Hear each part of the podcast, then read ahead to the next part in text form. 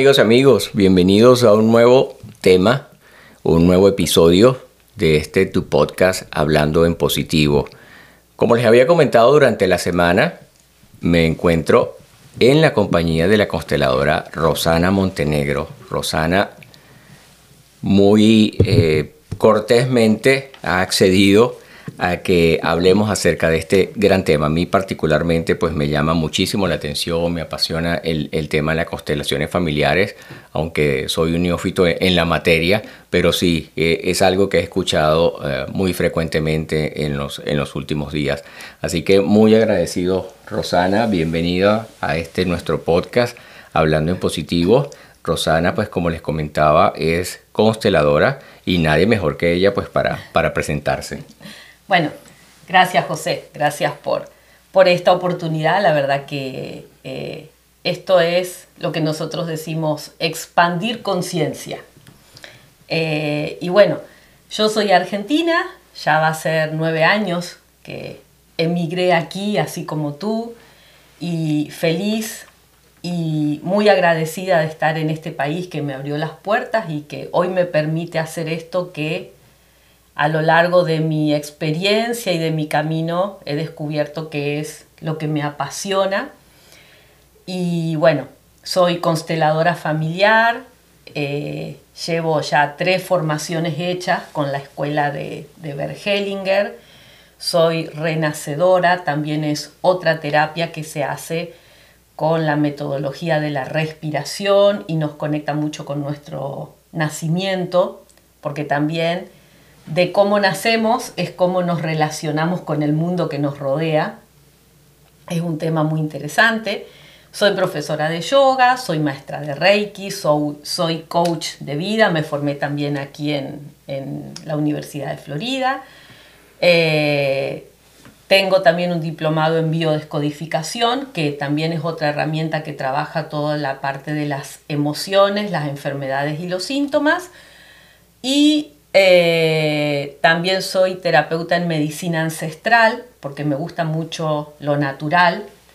Eh, así que bueno, eh, voy aunando todas estas terapias, pero las constelaciones son uno de mis, de mis fuertes. definitivamente. Para quienes no conocen a, Rosana Montenegro, pues voy a dejar su contacto aquí en, en este video. Eh, también lo voy a compartir en el podcast, eh, su, página de Facebook, le voy a dejar su contacto telefónico para que con mucho gusto pues la, contacten y ella pues con mucho más gusto eh, los atenderá y podrá ayudarlos. Rosana, entrando ya en materia acerca de las constelaciones familiares, ¿qué, podemos decirle a quienes nos escuchan qué son las constelaciones familiares y cómo pueden ayudar a resolver problemas? Bueno, las constelaciones familiares son una herramienta terapéutica que va evolucionando, este, así como va evolucionando el mundo.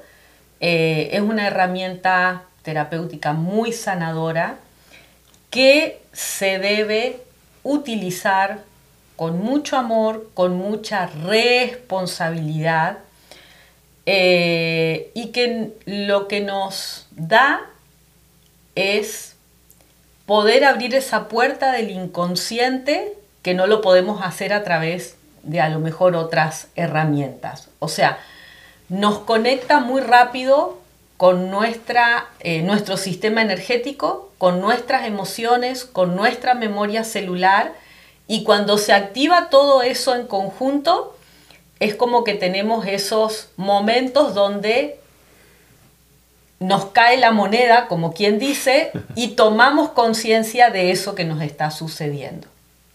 O sea, eh, es una herramienta muy poderosa. Por eso es que, de nuevo, es una herramienta que hay que colocarla al servicio de la vida con mucha responsabilidad. ¿Cómo, se desarrolla una, sesión de, de terapia familiares? Y además, ¿qué, qué situaciones pueden abordarse en, en, una sesión de terapia? O no sé, digo yo una sesión, supongo que ah, dependiendo de la persona pueden ser varias sesiones, ¿no? Sí, bueno, eh, esta pregunta está muy buena porque, como te decía, la herramienta de las constelaciones va evolucionando. Hace un par de años atrás tal vez se decía que con una constelación era suficiente, con una sesión. Hoy en día ya hay otra mirada y se dice que se puede constelar las veces que la persona necesite, pero que también hay que dar tiempo al proceso entre constelación y constelación. Ese tiempo es variable. A unos les puede llevar una semana, a otros les puede llevar meses, a otros les puede llevar más tiempo. Eh, pero sí se puede constelar al tiempo de la persona, porque porque, y ojo aquí, esto muchas veces se lo toma por el lado económico. Ay, bueno, voy a ganar dinero. Bueno, les digo que todo vuelve. sí. Exacto. Así como yo actúo, el universo siempre tiene sus ojitos mirándonos y dice, ah, cobraste de más, le diste dos sesiones cuando no necesitaba, entonces lo que va a hacer, me va a sacar tres o cuatro sesiones. Así funciona. Aunque no tomemos conciencia, así funciona. ¿Qué podemos atender con las constelaciones? Enfermedades, por ejemplo, patrones que se repiten. Por ejemplo, una persona que viene y dice, consigo trabajo, estoy dos meses, tres meses, cinco meses y me echan.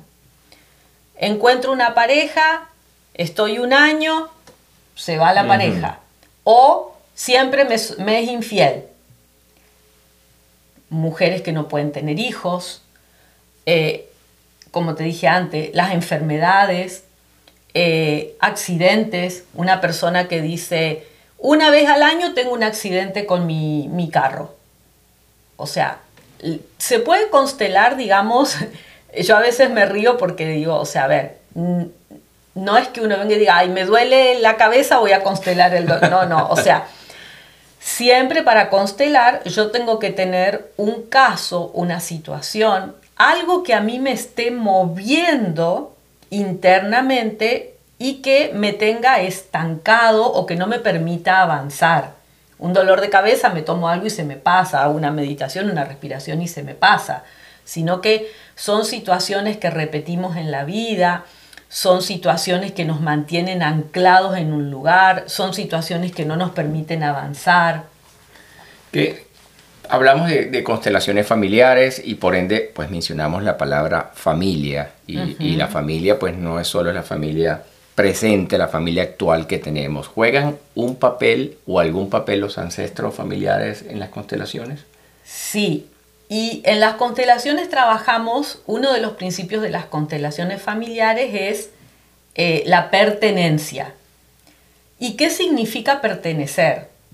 Que todos pertenecemos a un sistema familiar de sangre del que venimos. Pero también en ese sistema familiar pertenecen, por ejemplo, si tú tuviste una nana que te crió y vivía en tu casa y para ti fue muy significativa la relación porque ella te daba de comer, ella te cuidaba, ella te, te, te cobijaba, ella era la que te escuchaba.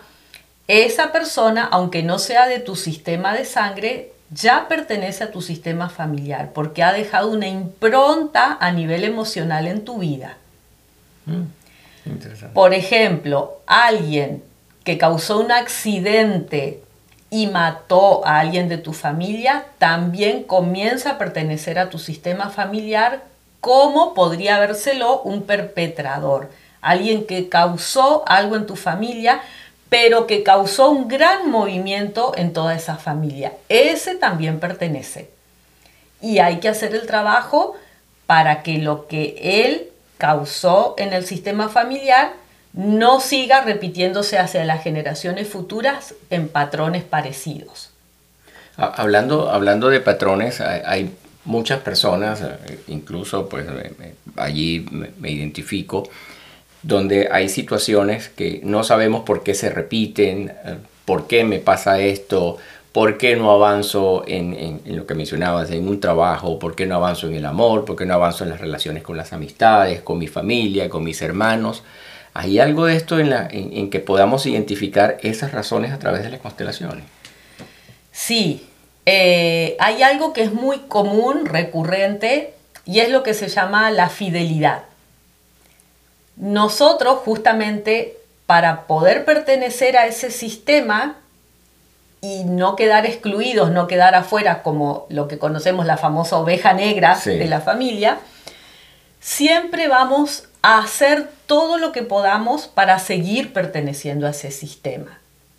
Entonces, por ejemplo, si en mi familia muchos son médicos y ya hay clínicas, sanatorios, ya hay una estructura montada, obviamente es muy probable que mis papás o mis abuelos van a decir, ya te tenemos la clínica, ya te dejamos la cartera de clientes, tú tienes que ser médico. Y resulta ser que esa persona no quería ser médico. Y conocemos muchos casos de personas que son infelices en su vida porque a lo mejor hasta se recibieron de médico. Yo conocí un muchacho que él le trajo el diploma y le dijo, ok, aquí tienen mi diploma, ahora me voy a vivir mi vida, dijo él. Y desapareció. Y fue a hacer su vida. Entonces, ¿qué sucede? Una familia donde todos son obesos, el que es flaco está como traicionando al sistema. Correcto. Una familia donde todos son diabéticos, el que no tiene la diabetes está traicionando a la familia. Entonces, sí que siempre o generalmente estamos repitiendo patrones. Nosotros tomamos de nuestro sistema familiar lo bueno y a veces lo no tan bueno. ¿Y cómo saber diferenciar? Bueno, de nuevo, o sea, si hay una situación que me mantiene atrapado, es ahí donde tengo que decir, o sea, ¿qué está pasando? Y como somos humanos, muchas veces no podemos solos. Pero ¿qué hacemos? Le voy a preguntar a mi mamá, a mi papá, al vecino, a mi mejor amigo, a mi hermano, a mi pareja. Y resulta que ninguno de ellos va a tener la respuesta neutral como tiene un terapeuta que me va a poder conducir a algo mejor para mi vida. ¿Por qué? Primero porque si forman parte de mi sistema, me van a estar dando parte de la misma historia en la que venimos viviendo. Segundo, porque si me quieren demasiado, nunca me van a decir algo tal vez que me hiera y me haga tomar conciencia. Yo tengo personas que cuando montamos los ejercicios me dicen, ay no, por favor no me hagas hacer eso. Mm, Pero es que es esto lo que tú necesitas para moverte, porque la vida es movimiento y tenemos que tomar acción y es esto lo que tú necesitas para salir de ese estancamiento donde estás. Y, creo que, bueno, eh, en lo que comentabas hace, hace algunos momentos respecto a debes hacer esta carrera, debes, hacer, eh, debes seguir este, este patrón, creo que era algo más relativo a nuestra época, ¿no? Creo que hemos avanzado bastante, hemos, hemos evolucionado y hemos, hemos tenido que identificar que, que, a veces la vida no es todo una profesión, que no todos servimos para doctores, no todos servimos para abogados, no todos para psicólogos, y que cada quien puede hacer su vida, ¿no? Sí, por supuesto, dentro de la normalidad, pero haciendo algo que le guste, ¿correcto? E, exacto, o sea, yo, por ejemplo, en, en mi experiencia personal, yo cuando tenía 8 o 9 años quería ser monja no sé por qué. A lo mejor todavía no lo he descubierto, no, no me he puesto a, indagar ahí. Yo, quería ser sacerdote, te lo cuento. Eh, después, como mi mamá era enfermera, yo quería ser enfermera. Pero cuando empecé a tomar conciencia de lo que era ser enfermera, eh, había cosas que no me gustaban. Después dije asistencia social. Después me fui por la parte de salud y hoy soy terapeuta. O sea, en síntesis, mi vocación en mi alma siempre era servir a los demás. Siempre quería hacer algo para afuera. Mm. Pero esto también nos conecta cuando nosotros encontramos nuestra vocación. También aprendemos y les decimos a nuestros hijos que esto que yo hago hoy a mí me llevó escalones. O sea, eh, yo para llegar a donde estoy hoy tuve que pasar por estudiar, por eh, ser analista de laboratorio, por estar en banco de sangre, por enojarme con el sistema médico y después empecé a seguir. O sea, a veces no es de la noche a la mañana, pero sí la experiencia de hoy poder decirle a mis hijos, hagan lo que a ustedes les, los haga felices. Porque si un hijo va a hacer algo por un mandato, por un patrón de repetición, lo estamos condenando a que no sea feliz nunca. Y no va a ser feliz ni profesionalmente, ni en su pareja, ni cuando sea papá. O sea, no va a haber nada que lo llene. Sí, definitivamente. Ahora bien, eh, las constelaciones familiares, hay personas que tú les hablas, mira, ¿Qué opinas? ¿Por qué no haces una constelación familiar? Y siempre hay un tema allí. No, porque que mi religión no me lo permite. No, porque no estoy de acuerdo con eso. No, que eso es un tema ligado, no sé, a, algo que no está permitido por mí. ¿Es así? ¿Las constelaciones familiares son para todas las personas o, o, definitivamente hay algunos preceptos filosóficos y religiosos que no, no permiten entrar en este tema de constelaciones familiares? Eh, las constelaciones familiares son para todo el mundo. Es una herramienta de liberación hermosa, hermosa. Eh, claro, ¿qué nos sucede? Y, y, esto no pasa solo con las constelaciones, pasa con el reiki, sobre todo con todas las terapias energéticas, las barras de access, o sea, todo lo que no se conoce, el funcionamiento, nos sume tal vez en una actitud de desconfianza, porque si no lo conoces, hay que desconfiar. Sí. Eso es como que es una pauta con la que nos han criado a la mayoría. Entonces, si bien las constelaciones tienen una filosofía detrás, pero no tiene nada que ver ni con la iglesia, ni con las creencias que uno tenga, al contrario, si las creencias que traen las personas muchas veces hacen que no se puedan abrir al proceso, porque como, o sea, esta creencia de me caso y hasta que la muerte me separe, porque si yo me separo y me divorcio, voy a recibir un castigo de Dios. Y en constelaciones familiares se trabaja mucho esta noción de decir, Primero que Dios es amor. Si yo no creo en un Dios, porque digo, no sé, soy ateo, no creo que haya así un Dios como, como Jesús, como, bueno, pero si hay una fuerza divina, hay algo más grande que nosotros, que nos empuja, que nos sostiene, que a veces nos hace ir para allá cuando quiero ir para allá, porque cuántas veces a lo mejor no hemos estado manejando y vemos un accidente y digo, Qué suerte que yo no pasé hace unos minutos atrás. No me tocó a mí. Entonces, siempre hay una fuerza que nos está cuidando, que nos está sosteniendo. Sí, a mí me pasó, y, disculpa que te interrumpa, ya, ya que tocas ese tema, me, me, pasó en lo particular y, y me, me, parece interesante. Yo lo vi como un déjà vu en aquella oportunidad porque sí, iba manejando y, y en ese momento en que iba llegando al semáforo, yo bajé la velocidad y yo vi como un autobús de transporte de personas había pasado, o sea, pasó por mi mente y había chocado con el carro que yo llevaba en aquella oportunidad. Y lo que hice fue bajar la velocidad y mira, pasó el carro que iba a mi lado y tuvo ese accidente él. O sea, fue, algo increíble. Sí, ya que lo mencionas. Y claro, o sea, a ver, eh, nosotros somos energía yo, por ejemplo, que soy maestra de Reiki, yo trabajo mucho con mis manos, con mi percepción a nivel emocional.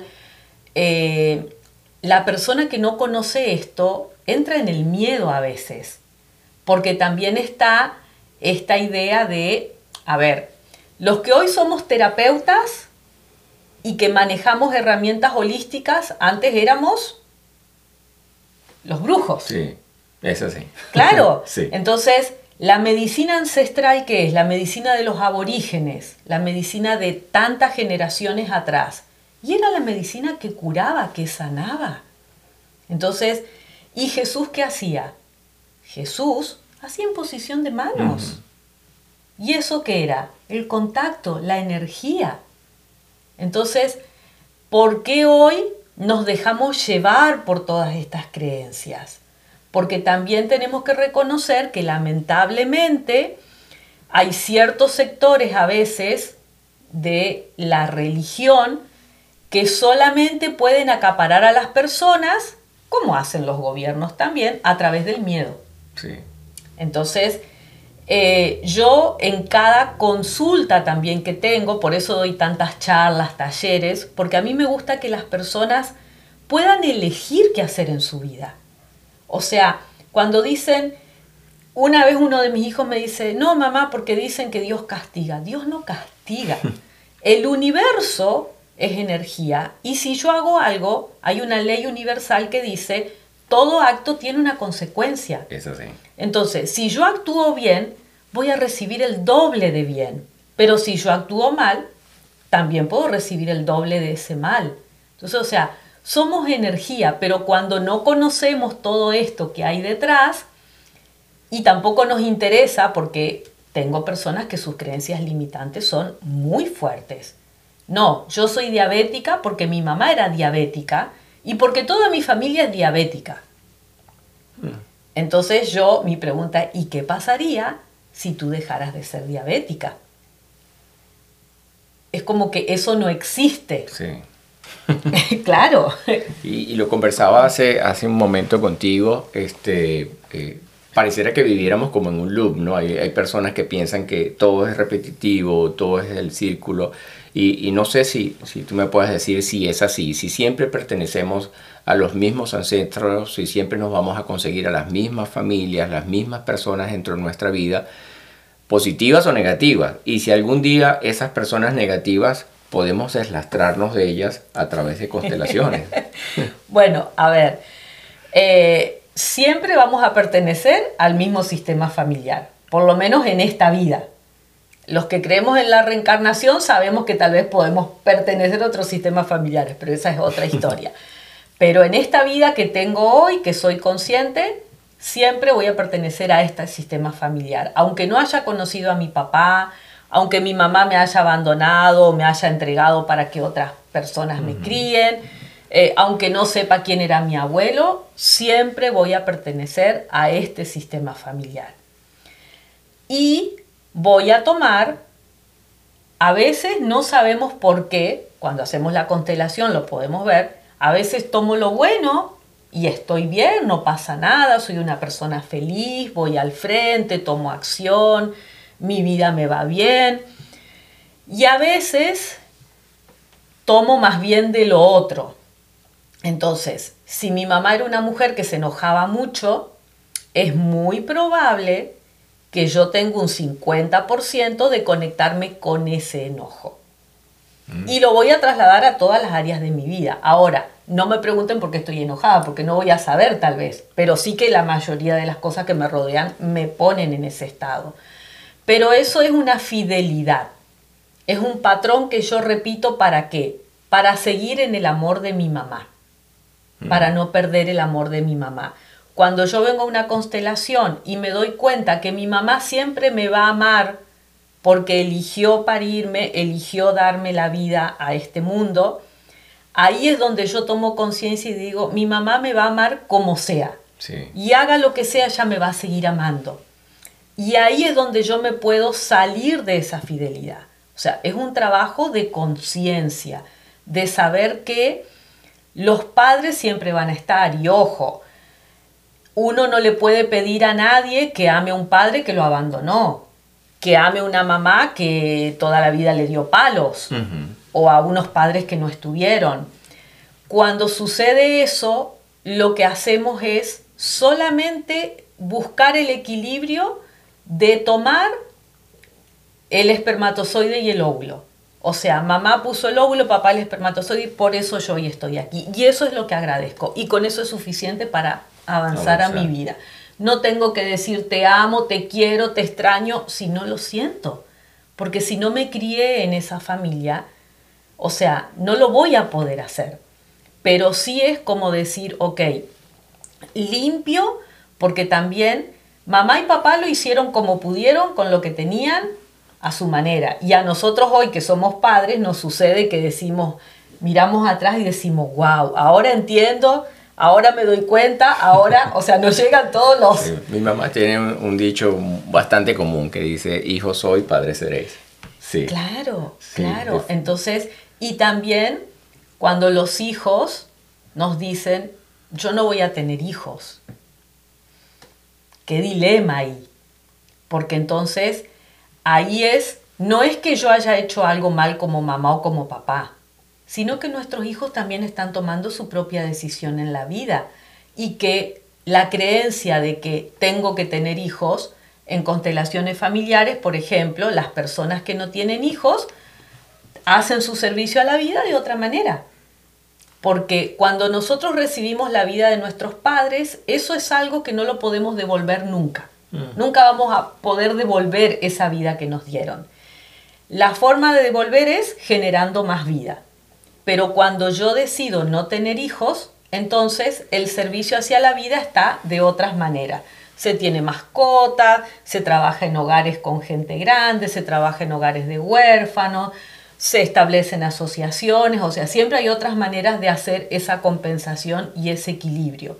Ahora sí, la persona que no tuvo hijos y no genera nada, tampoco va a ser abundante en su vida. Claro, y, ya, y lo comentabas hace un momento y a mí siempre me ha parecido algo, eh, es mi parecer, a veces juzgamos, sobre todo a nuestros padres, ¿no? ¿Por qué actúan de determinada manera? Y a mí en lo particular siempre me ha llamado la atención es siempre va a haber una razón por la cual pasa algo, ¿no? Por la cual ellos actuaron así, por la cual tal vez fueron maltratados ellos o abandonados. Y esa es la importancia de las constelaciones, ¿no? Saber de dónde viene todo esto y por qué actúan de una manera. Y mucha gente se separa de sus padres, se separa de su familia porque dice, no, me maltrataste, me heriste, ya no te quiero. Y entonces, y, por supuesto, después viene otro tema que, que conversaremos, que es acerca del perdón y cómo avanzar en todo aquello del perdón pero sí definitivamente las constelaciones juegan un papel importante en esto, ¿no? Eh, nosotros como humanos le ponemos la cabeza a todo. Y lo que no lo entendemos es como que yo digo, a veces nos convertimos en niños. Si no lo toco y no lo veo, no lo puedo entender. Entonces, eh, el origen de la vida está en nuestros padres. Siempre tenemos que recurrir a esa primera herramienta que es se nota, y eso nosotros lo trabajamos mucho en constelaciones, un hombre, una mujer que ha integrado a su mamá y a su papá a su vida, así no los haya conocido, solo por recibir la vida, es feliz. Se le nota en su, en su aspecto, en su cara, en, su piel, en, su forma de hablar, se le nota, en el brillo de sus ojos, en la creatividad, en la abundancia.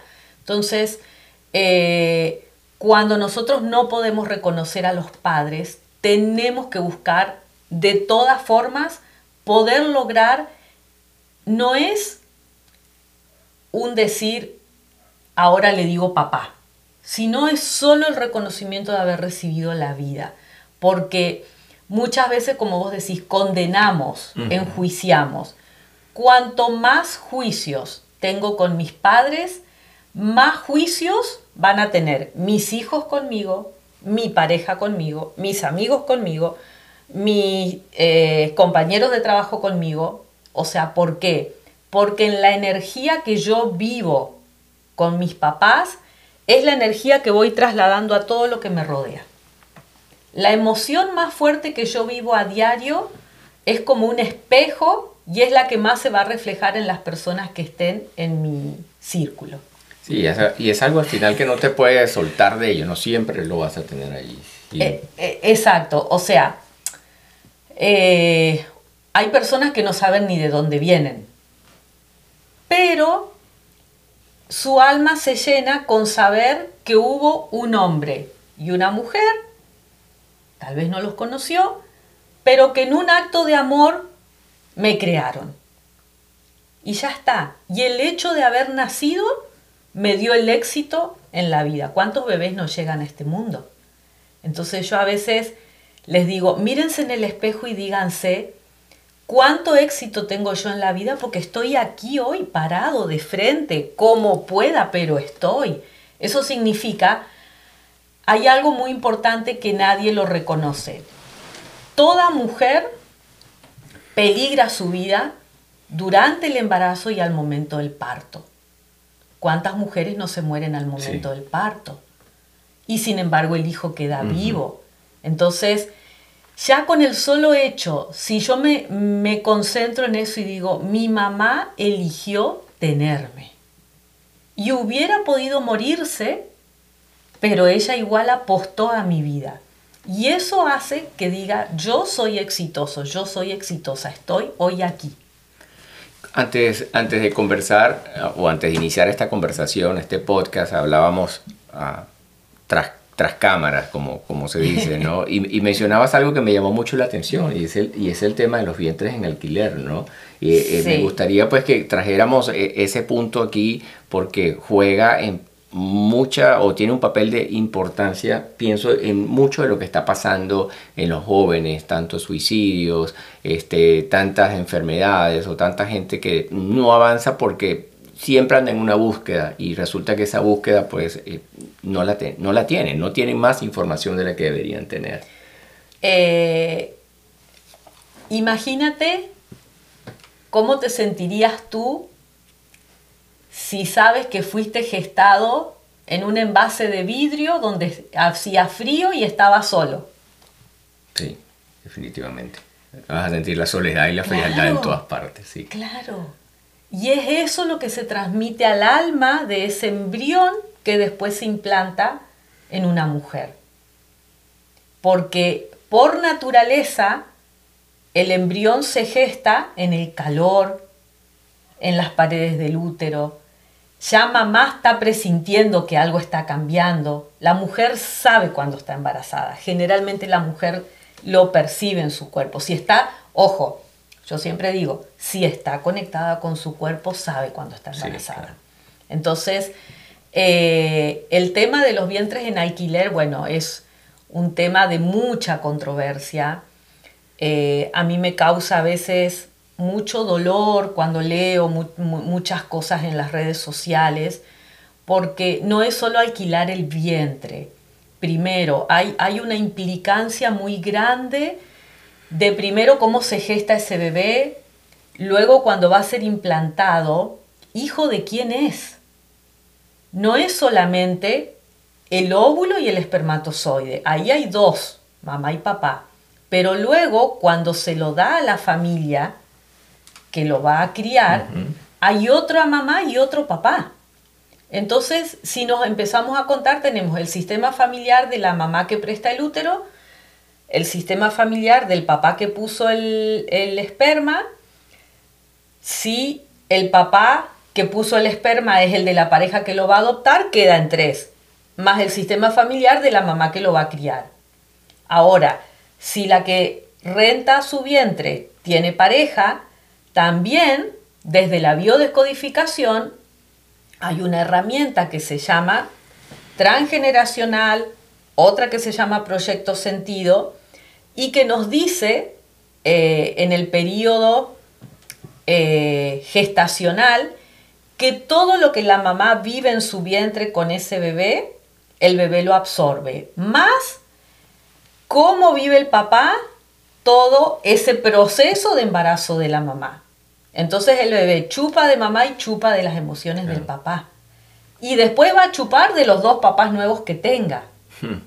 Entonces imagínense, cuando sucede eso, lo mejor que se puede hacer por este niño es decirle, ok, nosotros no podíamos tener un bebé, este fue el procedimiento, buscamos que tu gestación sea con mucho amor y hoy tienes esta mamá que te tuvo en su vientre, este papá que fue la pareja de esta mamá, o si esta mamá está sola, es esta mamá la que rentó su vientre, y tienes esta mamá que te cría y este papá que te cría.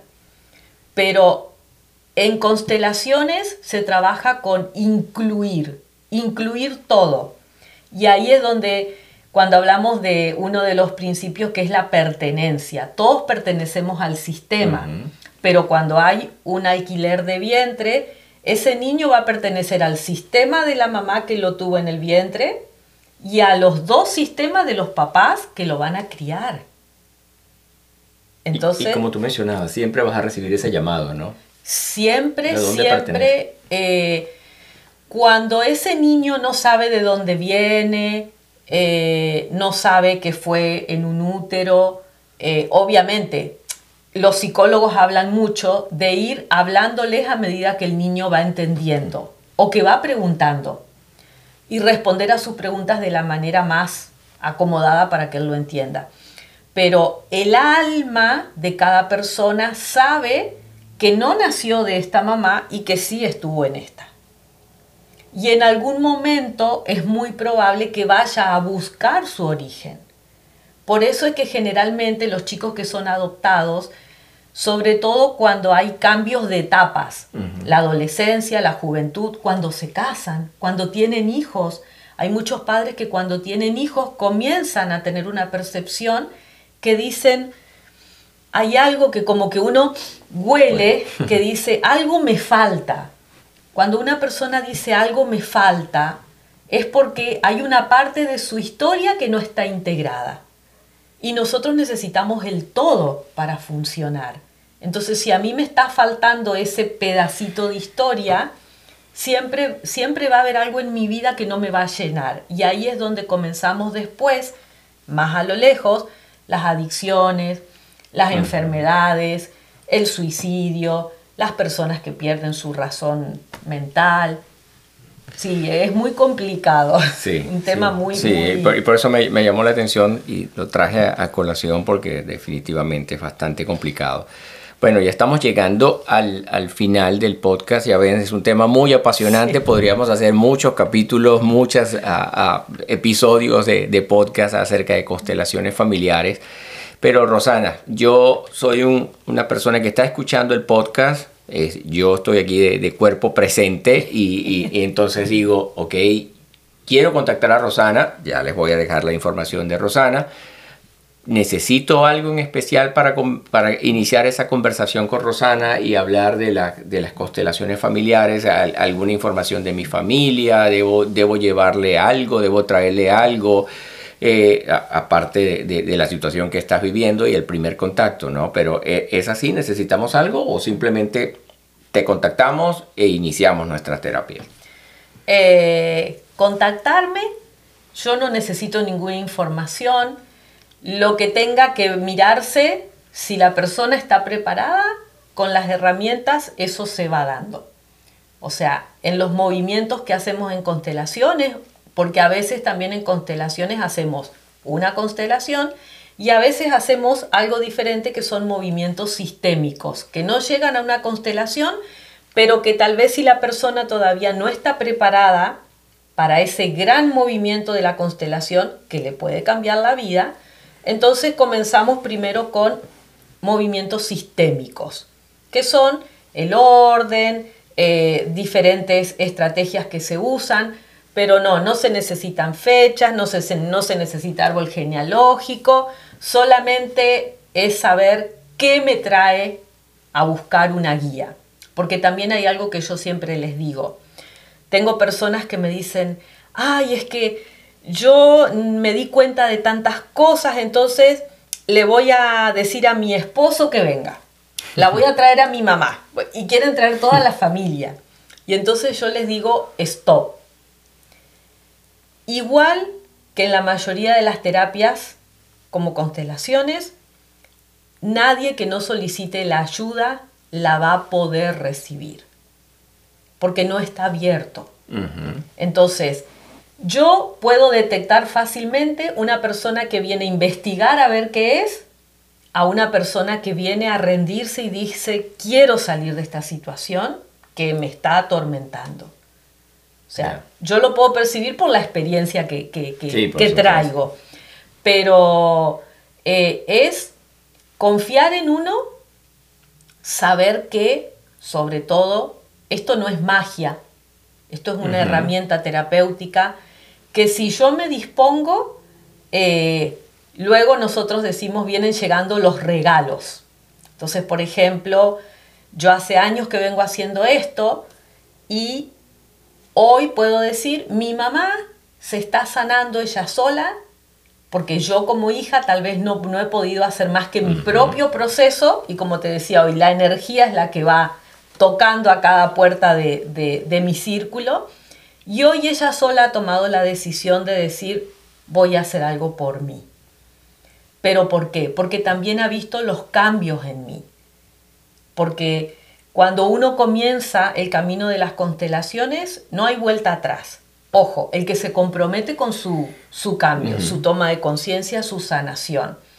Si tú solo vienes a investigar qué es, yo les digo, ok, yo voy a ganar dinero y tú no te vas a llevar nada. Exacto. Sí. Pero si vienes comprometido o comprometida a buscar qué puedes hacer, y también tengo personas que, yo estoy trabajando con muchas personas que son profesionales, que tienen una carrera profesional y que aún así les ha costado salir. ¿Por qué? Porque en su sistema familiar había esto que tú decías hoy, la mentira, la infidelidad. Y eso, esos son temas fuertes en un sistema familiar. Imagínate que si yo vengo de un sistema familiar donde todos mentían, aunque yo hoy no esté mintiendo porque tal vez yo elegí el otro camino, me fui al otro extremo, entonces sí puede ser que eso pueda impactar en mis hijos en mis sobrinos, en mis nietos. Entonces, eh, es abrirse, es confiar y, yo siempre digo, o sea, yo soy una persona muy abierta y yo siempre que me invitan a algún lugar voy y mi pregunta es, ¿qué hay aquí para mí? Mm. Y, me, y me quedo con todo lo bueno. Si hubo algo malo, porque a veces hay cosas que no nos gustan, que nos ponen incómodos, ok, más bien lo miro y digo, ¿qué me está mostrando esto a mí que yo tengo que modificar. Porque nosotros creemos que siempre la culpa la tiene el otro, el otro me hizo, el otro fue, el otro, y realmente el otro es ese espejo que todo el tiempo me acompaña. Entonces el otro me dice, mira esto, mira lo otro, mira aquello, pero no. Eh, las constelaciones funcionan siempre, siempre que uno viene con el corazón abierto, funcionan. Eh, yo trabajo Siempre me encomiendo a mis ancestros porque digo, todo terapeuta viene de un sistema donde alguien antes lo hizo también. Sí, definitivamente. A su manera. Entonces, yo lo he tomado de mi abuela paterna y he podido reconocerlo. Pero todo ese camino de reconocimiento a mí me llevó un tiempo. Cuando pude reconocerlo y honrar a mi abuela con la cual tenía mis temas, a mí se me abrió así el panorama como que alguien me hubiera abierto un cierre y me dijo, aquí tienes tu campo, trabaja al servicio. Entonces es confiar en uno. También eh, muchas personas yo les digo, pregunten. Cuando van a ir a hacer una cita, miren sus redes sociales, qué hace. Yo siempre, o sea, no soy muy tecnológica, pero tengo Facebook, tengo Instagram. Y a veces les pido a las personas que me llegan, me dan un testimonio, porque yo creo que eso es lo que más habla de, nosotros. Entonces, que una persona diga, yo tenía una alergia, tomé una sesión y a los dos días se me fue.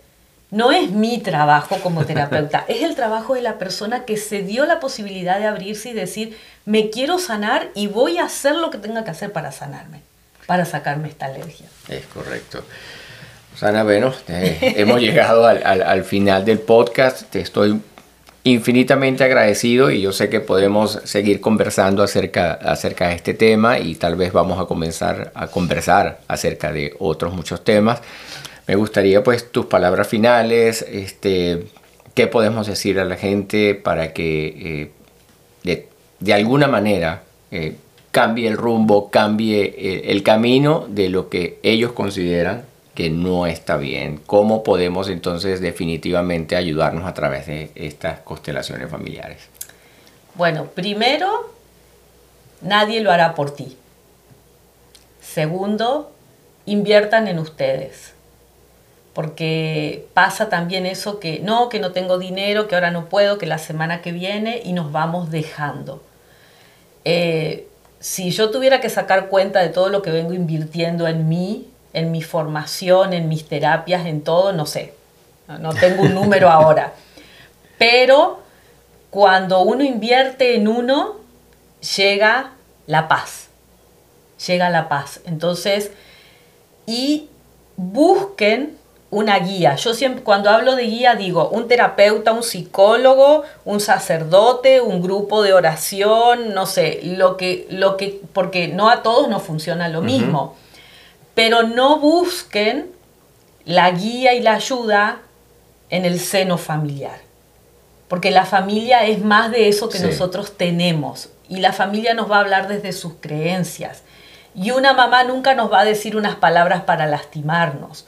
Es más, a veces sobreprotegemos tanto que preferimos que el hijo no sepa, no escuche, no aprenda para seguir cuidándolo del mundo externo. Y después nos damos cuenta que eso a la larga no funciona. Entonces, solamente es decir, confiar que esto no es Disney, aquí no hay princesas, no hay príncipes, no hay calabaza, o sea, que cada uno se tiene que hacer cargo de la vida que quiere tener.